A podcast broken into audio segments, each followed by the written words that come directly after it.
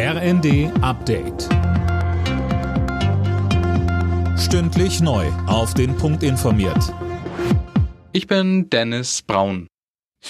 Nachdem US-Forschern ein Durchbruch in der Kernfusion gelungen ist, soll auch in Deutschland einiges in dem Bereich passieren. Das kündigte Bundesforschungsministerin Bettina Stark-Watzinger an.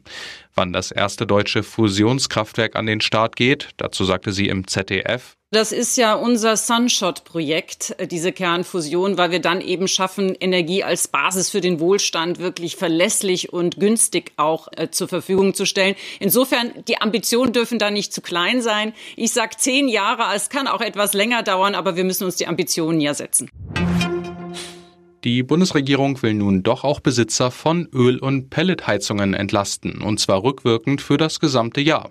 Bis zu 2000 Euro pro Haushalt sollen ausgezahlt werden. Der Bund stellt dafür 1,8 Milliarden Euro bereit. Sechseinhalb Jahre nach dem Terroranschlag von Nizza sind jetzt zwei Mittäter verurteilt worden zu 18 Jahren Haft. Die beiden waren Freunde des damals von der Polizei erschossenen Täters, mehr von Eileen Schallhorn. Am 14. Juli 2016 war der Mann mit einem LKW in die Menschmenge auf der Uferpromenade von Nizza gerast. 86 Menschen starben. Ein Terrorakt, bei dem die beiden jetzt Verurteilten den Täter moralisch und materiell unterstützt haben, hieß es von den Richtern.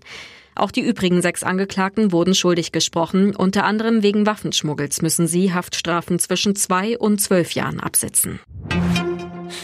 Argentinien hat es ins Endspiel der Fußball-WM geschafft. Das erste Halbfinale des Turniers in Katar konnten die Argentinier gegen Kroatien mit 3 zu 0 für sich entscheiden. Gegner ist dann entweder Frankreich oder Marokko. Alle Nachrichten auf rnd.de